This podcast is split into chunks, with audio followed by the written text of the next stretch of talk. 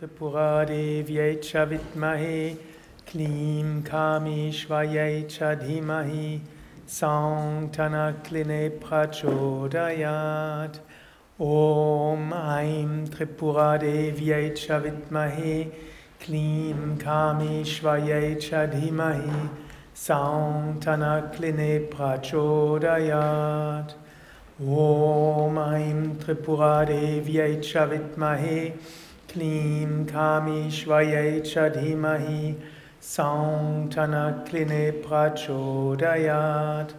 ॐ ऐं त्रिपुरादेव्यै च विद्महे क्लीं कामेश्वर्यै च धीमहि सौङ्ठनक्लिने प्रचोदयात्। ॐ ऐं ह्रीं क्लीं चामुण्डायै विचे नमः ॐ ऐं ह्रीं क्लीं चामुण्डायै विचे नमः ॐ ऐं ह्रीं क्लीं चामुण्डायै विचे नमः ॐ ऐं ह्रीं क्लीं चामुण्डायै विचे नमः ॐ ऐं ह्रीं क्लीं चामुण्डायै विचे नमः ॐ ऐं ह्रीं क्लीं चामुण्डायै विचे नमः ॐ ऐं ह्रीं क्लीं चामुण्डायै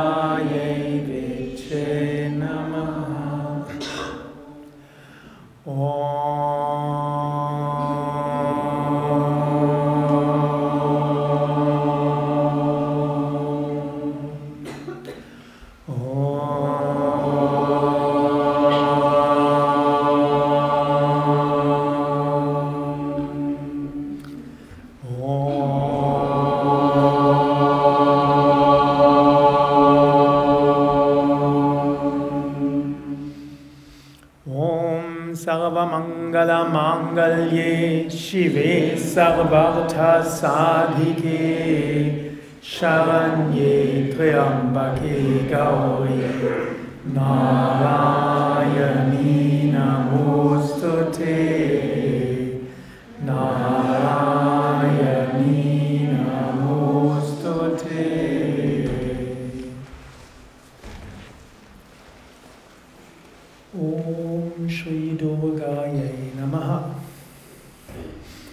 Willkommen zum Beginn des letzten Teiles dieses großen Kongresses Yoga, Weisheit und Dynamik. Ich werde jetzt etwas sprechen über die Dasha Mahavidya, die zehn Weisheitsgöttinnen. Danach wird es noch eine Abschlussrunde der Referenten geben, die noch hier sind. Und danach gibt es noch die Vereinsversammlung des Berufsverbandes der Yoga Vidya Lehrerinnen und Lehrer. Und wer will, kann einfach weiter hier bleiben. Ja, ihr habt schon viel gehört über das Thema Weisheit und Dynamik, Yoga. Ich hätte mir eigentlich was vorgenommen, was ich heute erzähle. Ich war bei einigen Vorträgen und alles, was ich erzählen wollte, haben andere schon erzählt.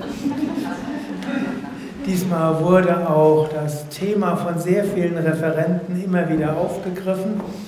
Und dann habe ich heute Morgen überlegt, was erzähle ich jetzt? Dann habe ich gedacht, wir sind ja hier eine etwas trautere Gruppe. Dann kann man auch über ein Thema sprechen, was vielleicht nicht unbedingt für Anfänger geeignet ist, mindestens in der bildlichen Darstellung nicht. Dasha Mahavidya, die zehn Weisheitsgöttinnen. Vidya heißt ja unter anderem Weisheit. Und im Grunde das Thema Yoga, Weisheit und Dynamik, Weisheit, Vidya und letztlich im Yoga ist die Dynamik auch enthalten. Und dafür steht letztlich die ganze Yoga-Bewegung seit Jahrtausenden. Es gibt Urweisheiten und diese Weisheiten wollen auf verschiedene Weisen gelebt werden. Das Wort Vidya ist sehr vielfältig. Es heißt zum Beispiel Wissen, wie man tanzt. Es gibt das Natya Vidya oder es gibt Hatha Vidya, das Wissen vom Hatha Yoga. Es gibt universitäres Wissen, dafür habt ihr heute Morgen ein bisschen etwas gehört.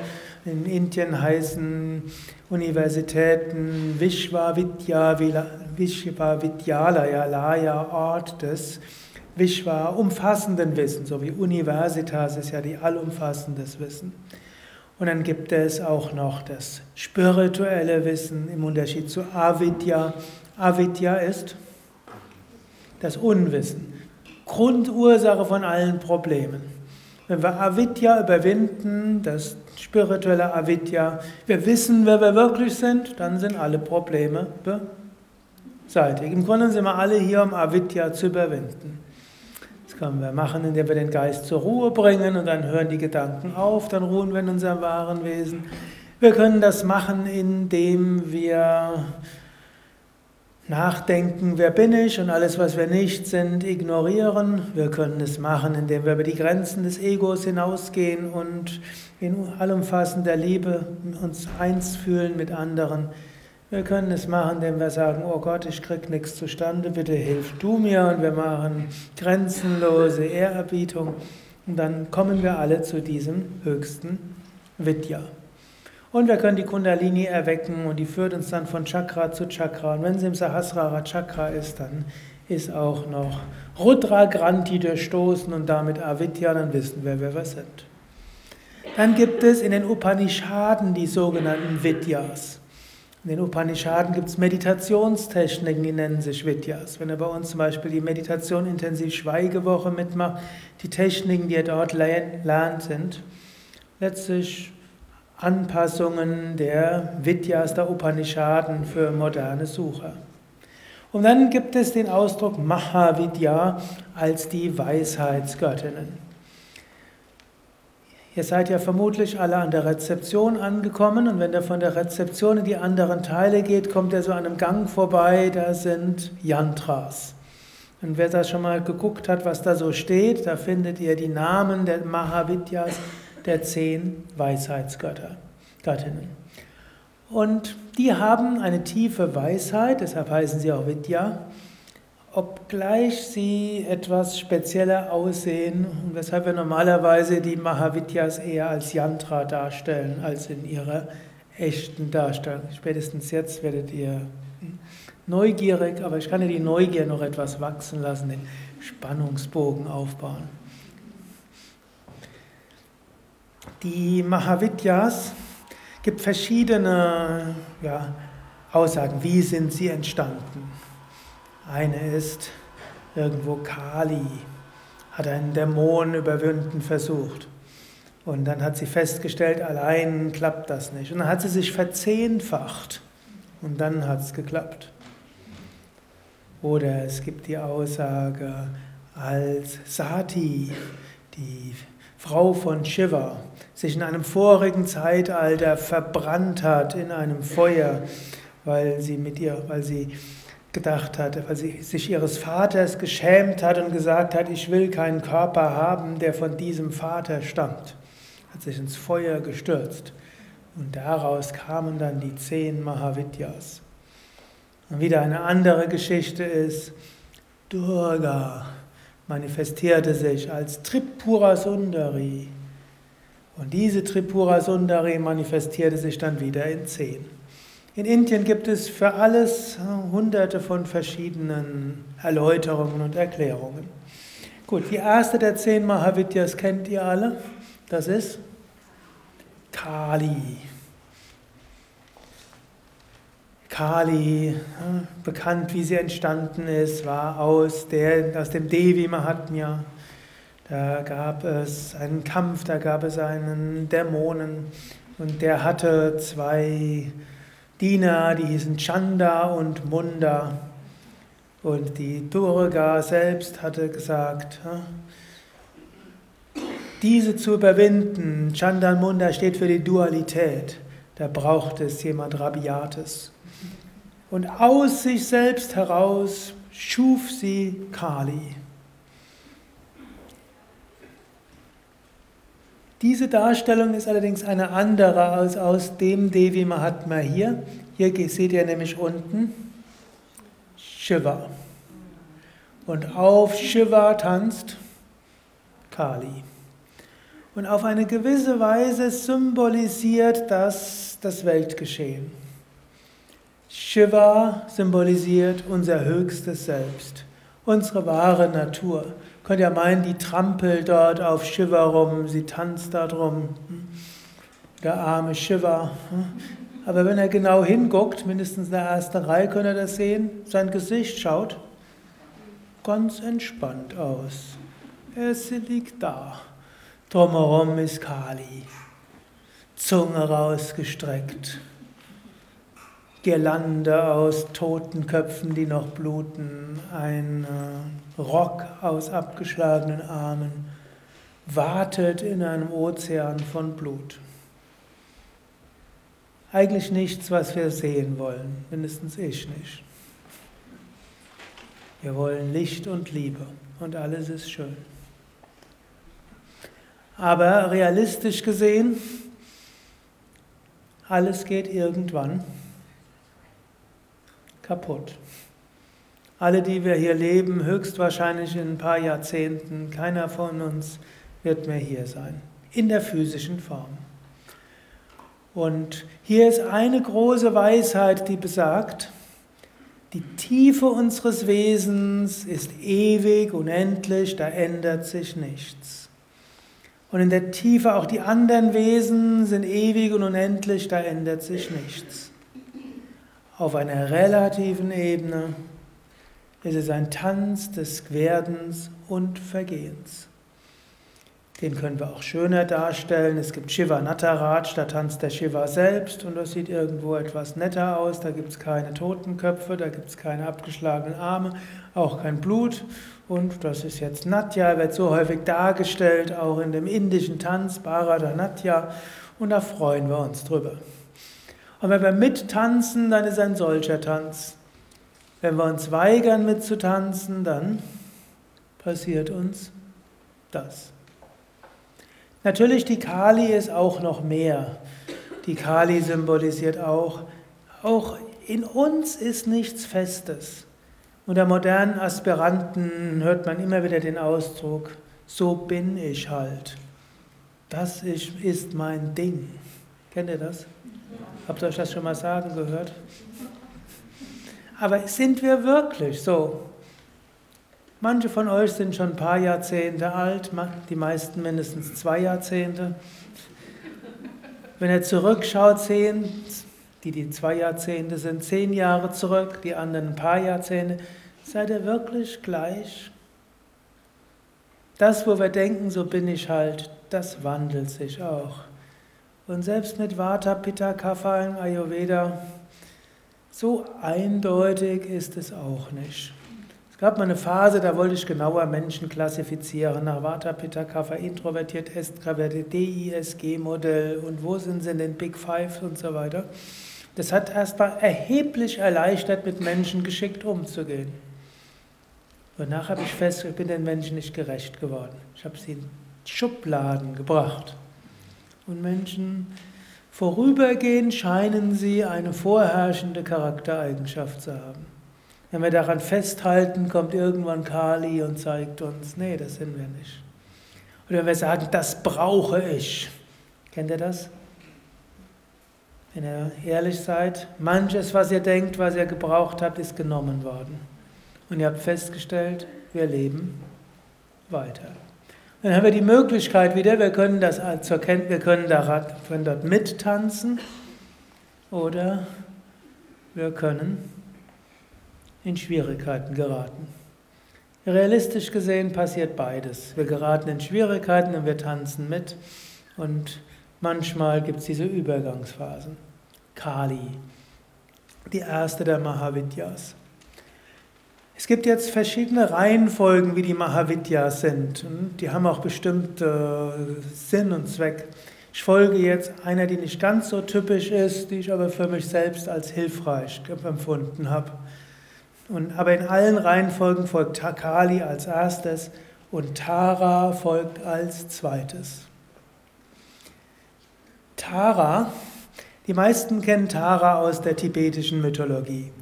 Da ist die Tara, die Göttin an sich. Da gibt es die grünen Tara und es gibt die, wie viel es gibt? Weiße Tara und noch eine? Rote Tara. Und die kann man auch wieder mit Lakshmi, Durga und Saraswati in Verbindung bringen.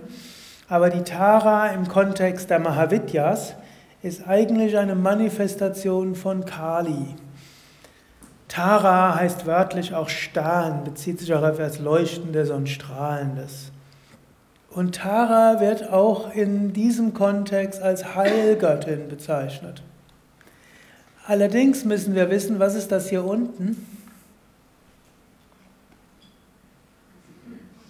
Das ist eine Leiche.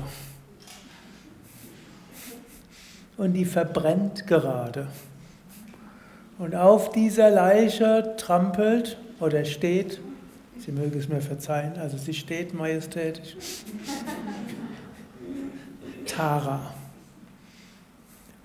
Und das steht nochmals für die Transformation. Wir wissen alle, physisch sterben heißt nicht wirklich sterben. Aber indem manches in uns stirbt, kann etwas erneuert werden. Es gibt auch manchmal Bilder, ich glaube, hier habe ich jetzt keins, wo Tara oben drumherum geht. Und manchmal, wenn man bestimmte Krankheiten hat oder manchmal, wenn man bestimmte psychische Schwierigkeiten hat, kann man sich so das vorstellen.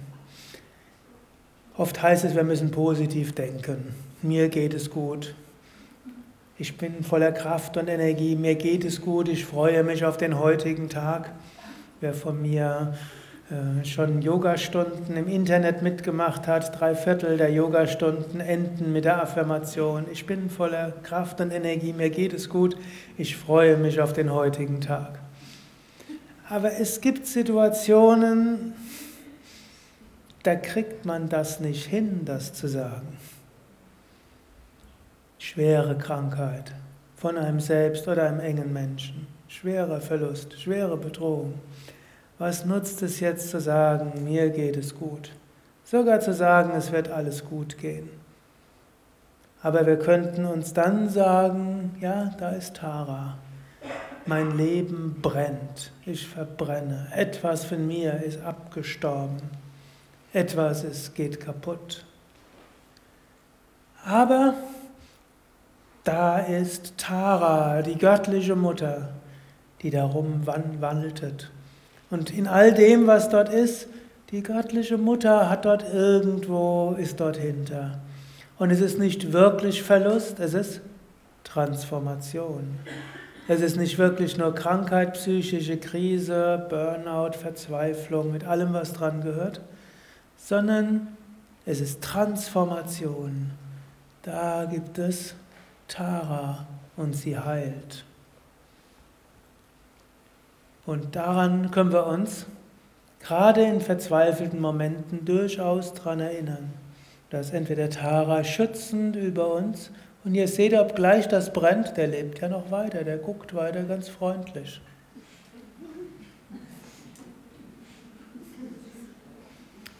Steht sie schon eine Viertelstunde, ist noch nichts passiert. Es gibt auch kein Bild von Tara, wo die Leiche dann nachher zur Hälfte verkohlt ist.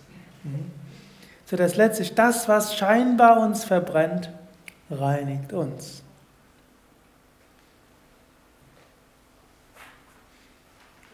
Chinna Master,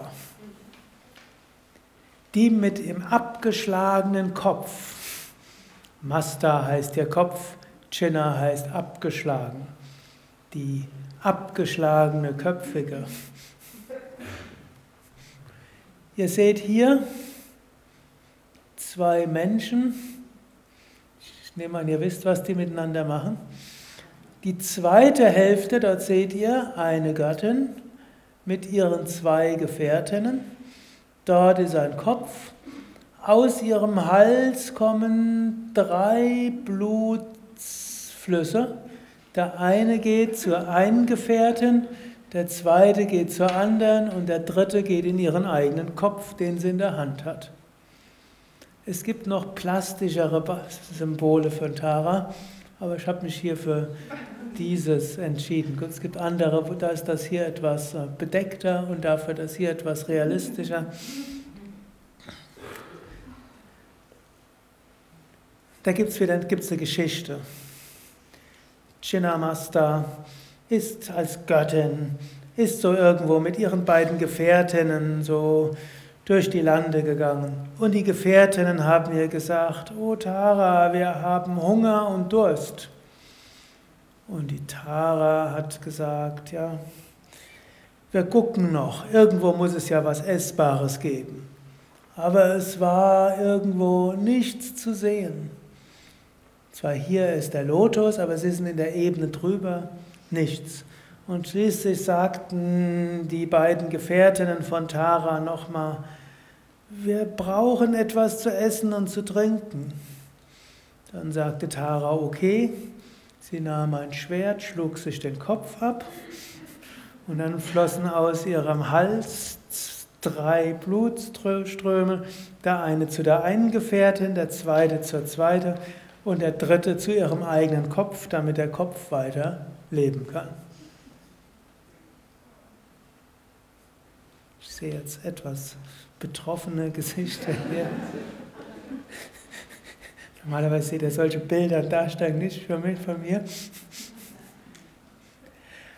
Da gibt es jetzt verschiedene Interpretationen. Meine Lieblingsinterpretation sind drei Ebenen des ganzheitlichen Yogas und des Menschseins. Hier unten ist die Ebene des Vergnügens. Das ist die eine Ebene. Menschen.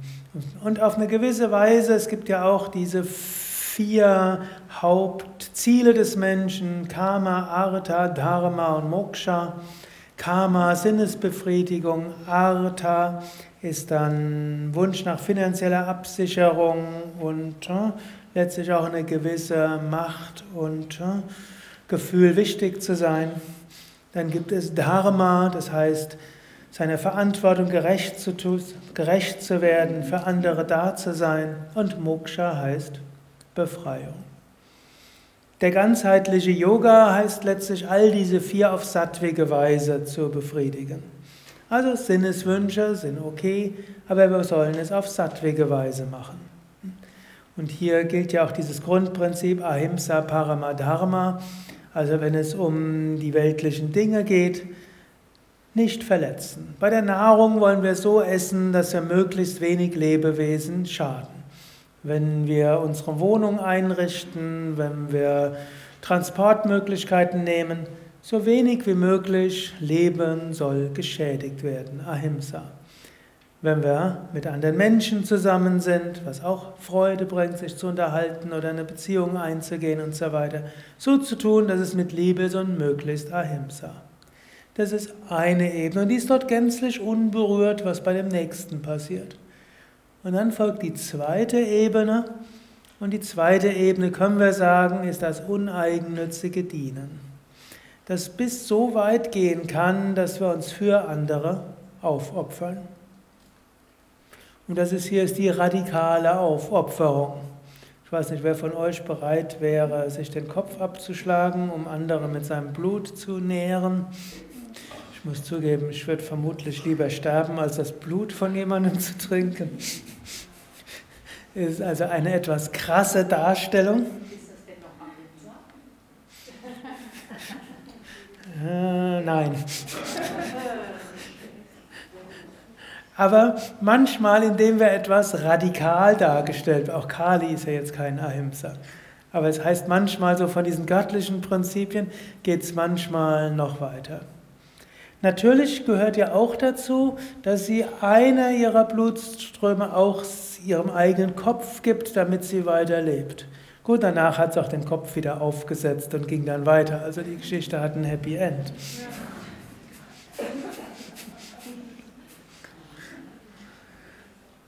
Und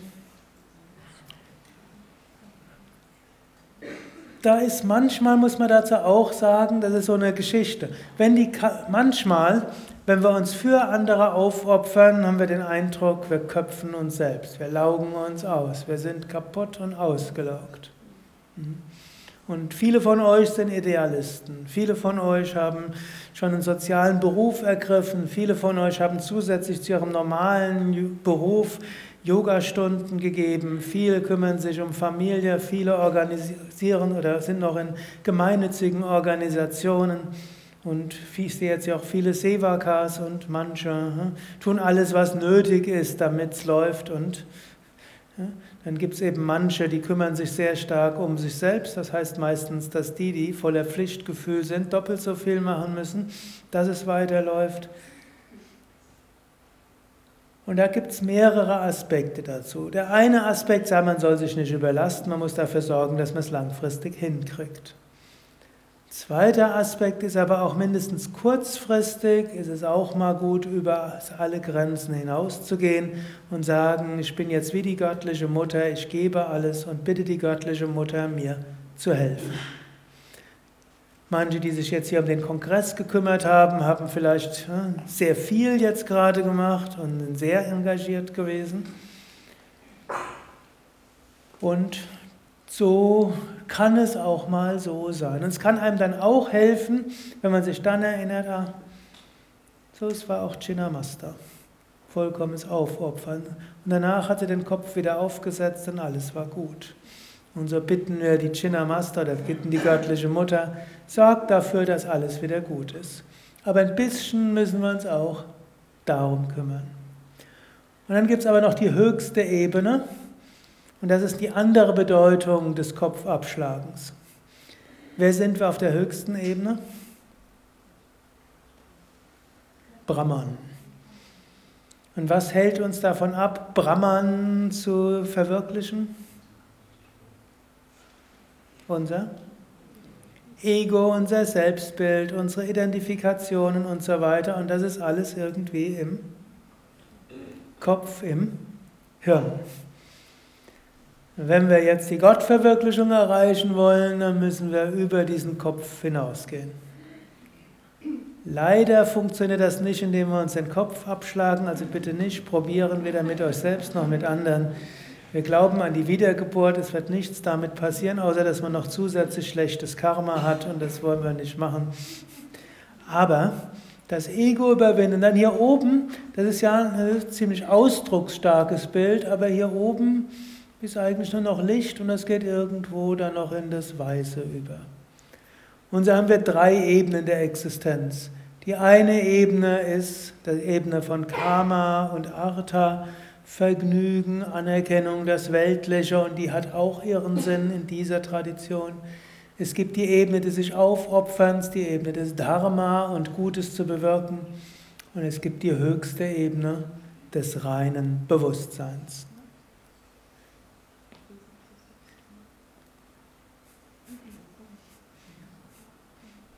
Lasst es mal auf euch wirken.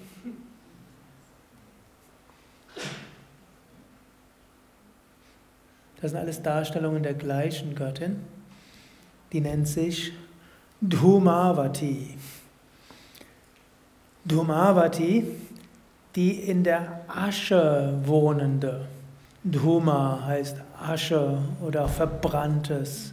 Vati heißt diejenige, die wohnt.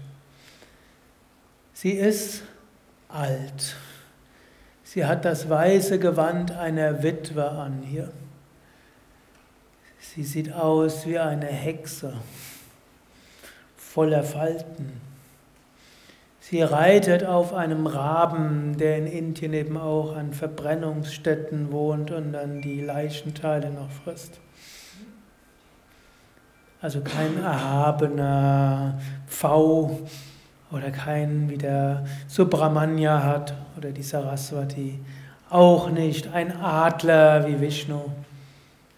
So ein Rabe, der noch dazu grimmig schaut.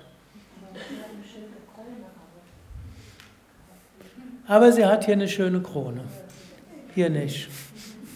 Hier auch nicht. Was symbolisiert das? Da gibt es verschiedene Ebenen. Die eine Ebene ist, manchmal sind wir auch einfach elend dran. Hm. Manchmal ist irgendeine Krankheit und da fühlt man sich wie ein Häufchen Elend. Die harmloseste Form ist eine Bronchitis mit 39 Fieber, sofern sie in ein paar Tagen vorbeigeht. Weniger harmlose Formen ist ein schwerer Unfall oder eine Krebserkrankung.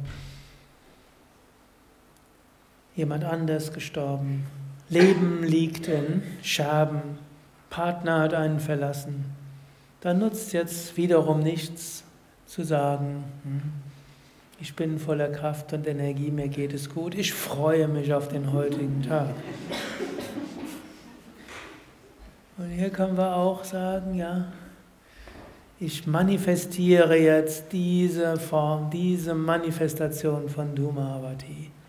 Ich bin jetzt ein Häufchen Asche, verbrannt, keiner mag mich, von allen ignoriert und eigentlich möchte ich mich nur noch auflösen. Und das ist eine Manifestation der göttlichen Mutter. Und das ist nicht die letzte Manifestation, die wird sich natürlich wieder ändern. Zum Schluss kommt Tripura Sundari raus. Die Schöne der drei Welten. Aber es ist eine Phase, durch die vermutlich jeder Mensch im Lauf seiner Evolution hindurchgeht. Wir hatten ja am Freitagabend auch die, den Vortrag von Arndt Büssing, Professor über geistliche Trockenheit. Das meiste, was sich daran erstaunt hat, wie, wie wenig geistliche Trockenheit doch verbreitet ist unter denen, die dort geantwortet hatten. Es waren ja nur ein paar 20 Prozent.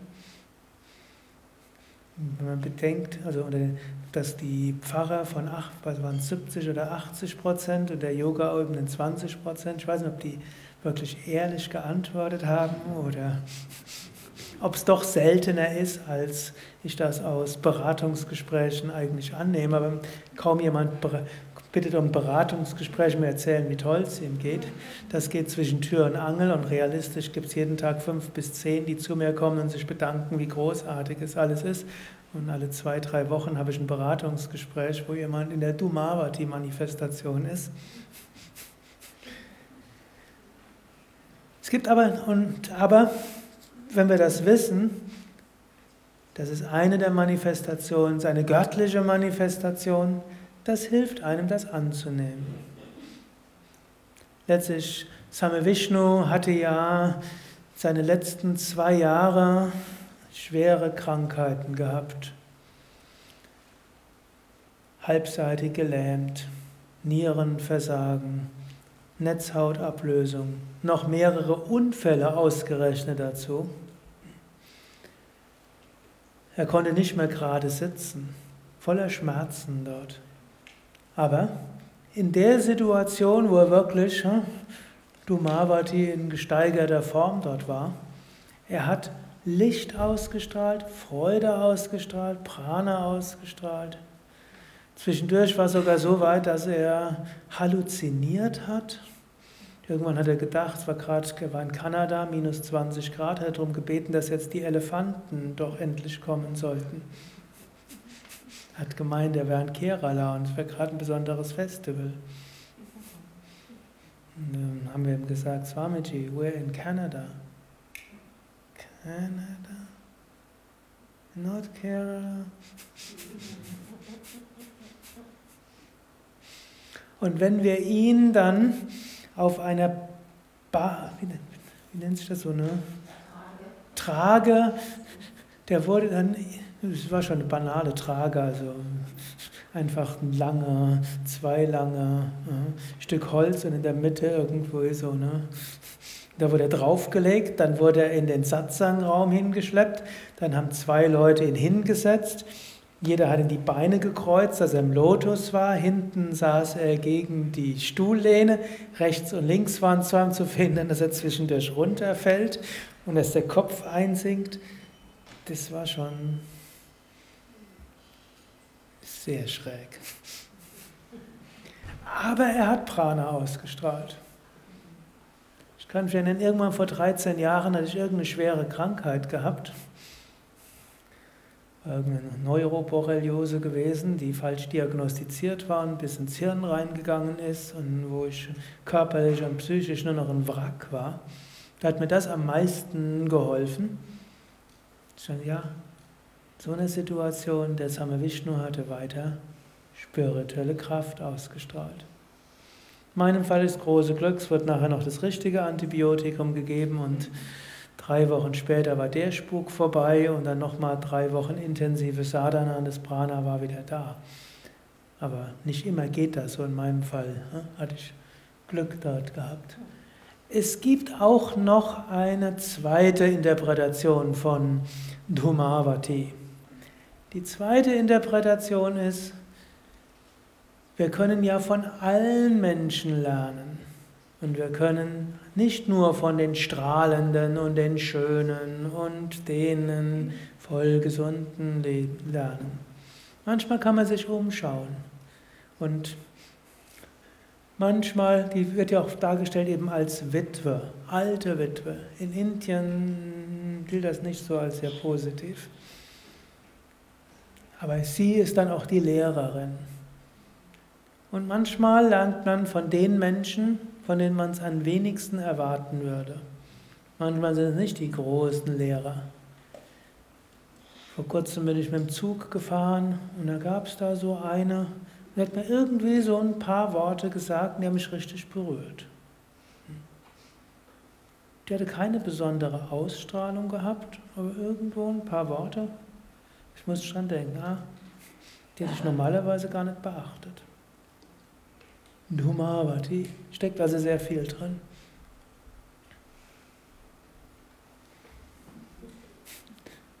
Bhairavi. Gut, ich glaube, die sind nicht, gut, auch nicht besser.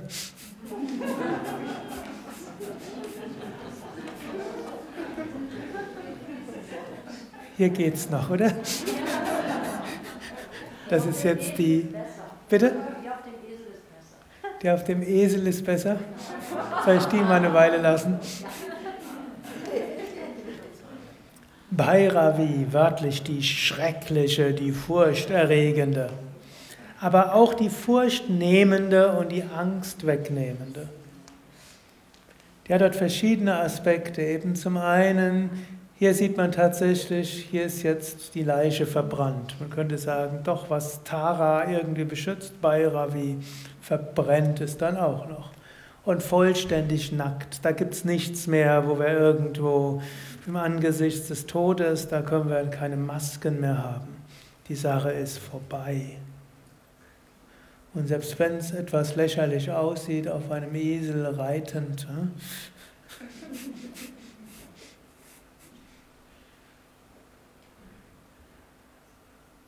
ist es dennoch majestätisch. Und so ist der, eigentlich ist Kali und Bhairavi relativ nah beieinander, weshalb ich das jetzt kurz halten werde. Mit der Ausnahme, Bhairavi ist dann nachher auch die Herrscherin des Universums. Sie hat diese beiden Aspekte. Sie schützt uns, sie vernichtet das Schlimme, sie ist die psychischen Prozesse, die in uns arbeiten, die aber irgendwann so landen. Das heißt, wenn wir durch diese Prozesse hindurchgegangen sind, auch dies, die es vorher so alle waren, wenn wir das alles nochmal sehen. Das ist alles, was es so gibt, von außen und von innen. Bhairavi ist dann die Umtransformierung, dann kommt das Majestätische. Und manchmal muss man eben durch all das hindurchgegangen sein. Bhairavi. Dann folgt Bhuvaneshwari. Bhuvaneshwari ist die Erdgöttin auch Bhumi Devi genannt. Bhuvana, das was ausgebreitet ist. Die Gattin des Ausgebreiteten, die überall ist. Ihr seht zwar hier auch noch diese Schädelkette, aber ansonsten hat sie freundliche Attribute. Hier ist ein Buch, hier segnet sie nach unten, hier öffnet sie und hier manchmal ist hier ein Schreibgriffel noch da. Sie lächelt. Bhuvaneshwari. Was auch manchmal heißen kann, wir wollen uns ausdehnen und ausbreiten. Und wir wollen unser Bewusstsein erweitern, unser Mitgefühl erweitern, unser Herz erweitern. So wie ihr heute Morgen den Vortrag hattet über von diesem Professor, wo es auch wieder viel um Mitgefühl geht, nehme ich mal an, ich war jetzt heute Morgen nicht da, aber am Freitag war ich da. Empathie, Mitgefühl, mit anderen gut auskommen. Bhuvaneshwari, sie zeigt auch in alle Richtungen hier. Es geht in die Richtung, nach oben, nach links, nach rechts. Aus dieser Transformation geht es auch ins Ausbreiten, ins Weitwerden, in die Schöpfung zu anderen Menschen, zu anderen Wesen.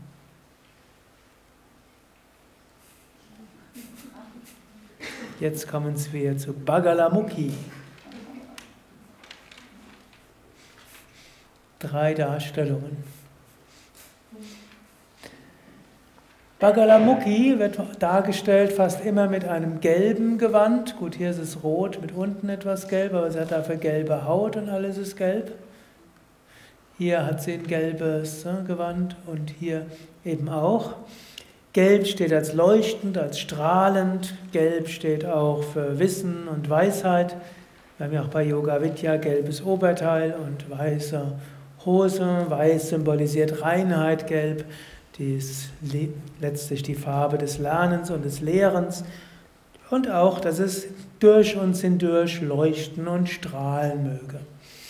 Und diese Bagalamukhi, die ja auch Krone hat und auf dem Thron sitzt, die hat dort unten einen Dämon, dem sie die Zunge festhält. Und das hat wiederum verschiedene Bedeutungen. Die eine ist, wir müssen auf unsere Zunge aufpassen. Manchmal müssen wir selbst sein wie Bagalamukhi. Manchmal haben wir eine Neigung, schlecht über andere zu sprechen. Das ist ein beliebter Zeitvertreib, wenn zwei Menschen zusammen sind, dann tauschen sie Klatschgeschichten über Dritte aus oder erzählen, was andere alles Schlechtes machen. Ein beliebter Zeitvertreib. Hilft uns das? Manchmal ja. Sonst würde es Mensch ja nicht machen, um es mal so zu sagen.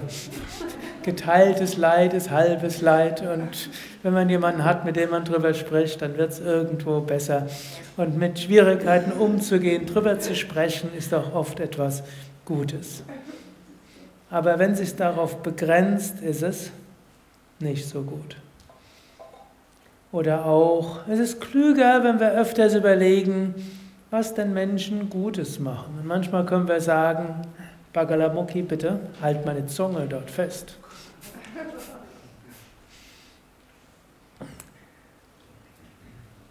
Und noch mehr, wir können natürlich auch die Worte als Waffe verwenden. Jemand kann einem irgendetwas sagen, was einen zutiefst kränkt. Wir können andere beleidigen in der Seele. Wir können anderen Menschen den Boden unter den Füßen wegnehmen, allein durch die Worte. Und hier will uns Bagalamukhi sagen, stopp. Aber umgekehrt auch, wenn andere so etwas gemacht haben, kann Bagalamukhi dafür stehen, stopp, lass dich nicht davon beeinflussen. Indien wird sogar auch die Bagalamukhi angenommen, angerufen, haben irgendwie festgestellt, die Worte von einem anderen haben einen stark beeinflusst, eine tiefe Nachwirkung. Also bitte beseitige diese Worte. Nachträglich halte die Zunge fest des anderen. Om Harim Bagalamukhi Namaha. Übrigens in Indien werden die Bagalamukhi auch noch angerufen bei Gerichtsprozessen, damit die Gegenseite keine guten Argumente führen kann. Aber über diese Aspekte der Mahavidyas will ich normal will ich jetzt nicht weiter sprechen. Aber es sind eben diese zwei Aspekte. Mögen wir nicht zu sehr beeinflusst werden von den Worten anderer und mögen unsere Worte eher wie Bagalamukhi leuchtend strahlend sein und mögen sie nicht so sein wie dieser Dämon. Und wenn wir eine Neigung haben, so zu sprechen, dann möge Bagalamukhi uns davon abhalten. Und segensreich immer, wenn wir dann jemanden haben, der wie Bagalamukhi uns sagt, stopp, das ist nicht eine angemessene Weise, mit anderen zu sprechen oder mit mir zu sprechen.